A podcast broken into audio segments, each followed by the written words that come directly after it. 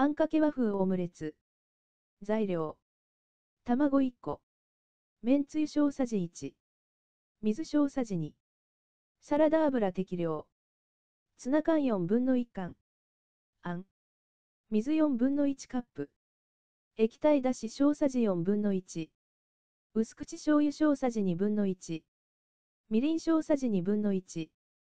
水溶き片栗粉。小さじ2分の1の水に小さじ2分の1の片栗粉を溶いたもの。長ネギ、小口切り適量。刻みのり適量。作り方。